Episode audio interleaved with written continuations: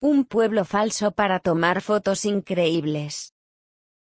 ¿Eres una persona obsesionada con las apariencias? ¿Quieres hacerte los selfies más espectaculares? En ese caso, en China hay un pueblo ideal para ti. Para ser el rey de Instagram, solo tienes que viajar a Chiapu, en el sur del país. Allí tienes todos los ingredientes para tomar fotos perfectas, una naturaleza exuberante, lugareños con un estilo de vida tradicional. Mirad qué maravilla. Solo hay un pequeño problema, casi todo en Chiapú es más falso que un billete de 3 dólares. Muchos de sus habitantes son actores, y reciben un salario por interpretar su papel, de pescador, de artesano, etc.